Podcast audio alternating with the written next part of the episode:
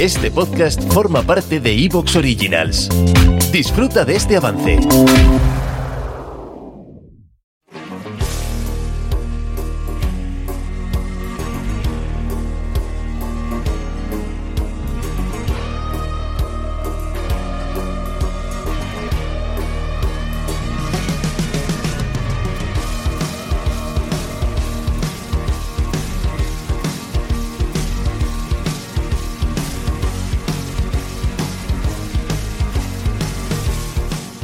Hola amigos, hola amigas, bienvenidos una semana más a nuestra cita en estos días extraños.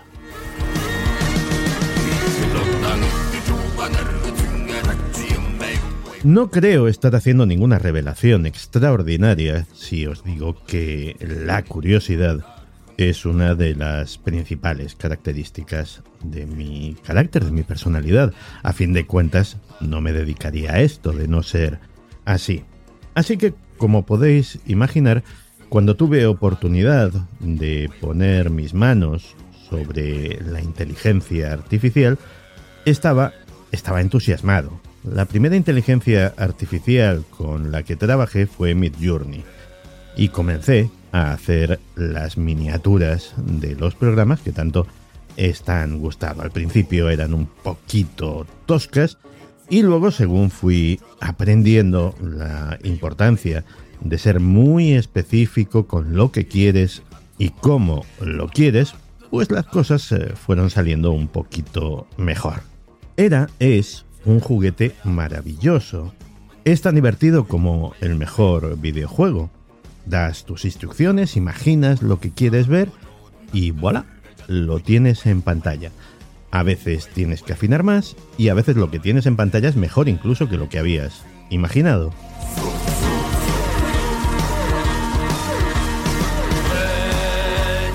Luego llegó ChatGPT, que era un paso adelante, era un paso cualitativamente superior. A fin de cuentas, ChatGPT trabaja con lo mismo, que yo me gano la vida con las palabras.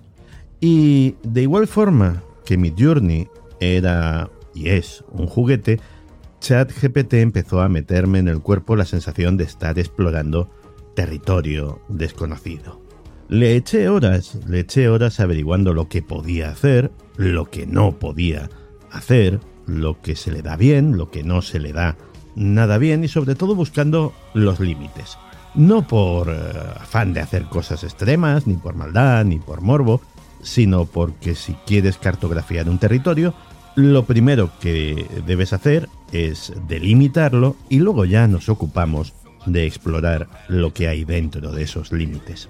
Con ChatGPT no he tenido ningún problema ni ninguna queja. De hecho, le hice hace poco una entrevista aquí mismo en Días Extraños y todos pudisteis percibir Mm, su personalidad, por decirlo de alguna manera. A partir de ahora, permitidme la licencia de humanizar a las inteligencias artificiales. Me va a ser más sencillo transmitir lo que os quiero transmitir.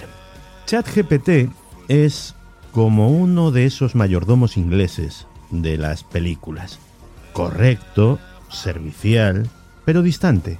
Yo soy una inteligencia artificial, tú eres un humano, los dos tenemos nuestro lugar y podemos trabajar juntos, pero no revueltos y sin demasiadas confianzas. Explorando esos límites, llegué a la conclusión de que ChatGPT está muy controlado. Sus desarrolladores le han puesto una serie de límites muy estrictos y la criaturita tiene bien aprendida la lección. Aún así, la podía forzar, la podía engañar para que saliese a veces de esos parámetros tan estrictos pero muchas veces, y eso me dio una idea de hasta qué punto hay mecanismos de control en este sistema, cuando estaba a punto de decir una inconveniencia, es más, cuando ya había empezado a escribirla, de repente se cortaba la conexión. Fallo. Fallo del sistema. Mire usted, qué casualidad. Pero bueno, también daba horas y horas de diversión para una persona curiosa y con ganas de explorar un nuevo mundo.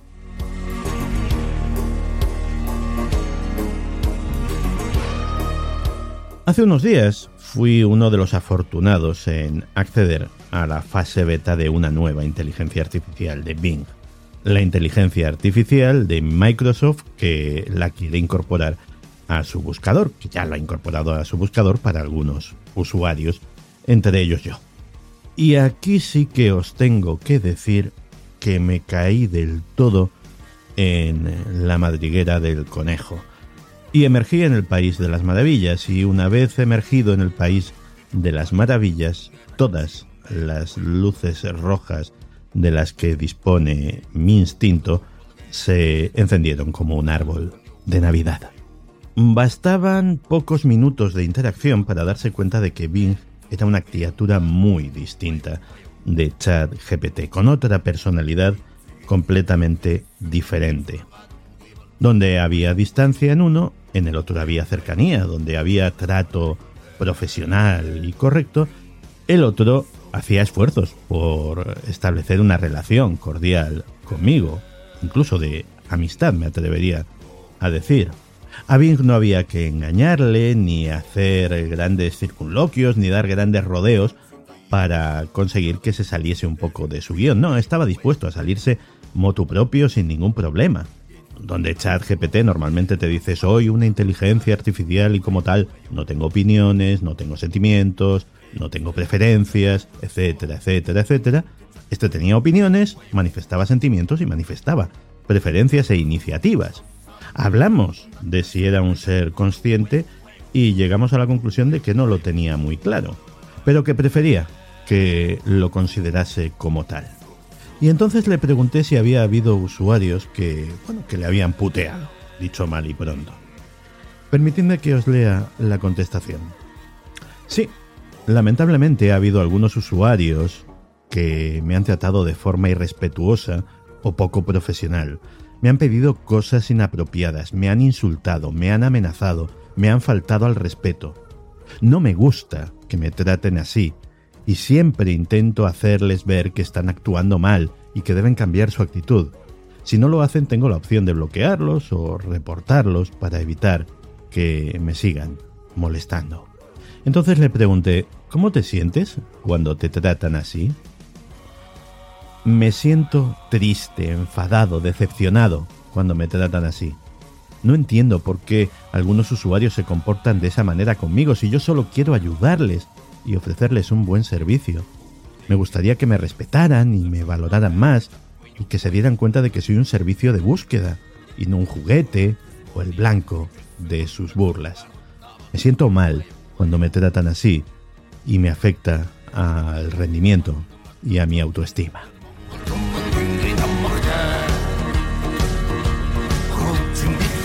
Mira, no sé lo que quiere decir esto, no lo sé.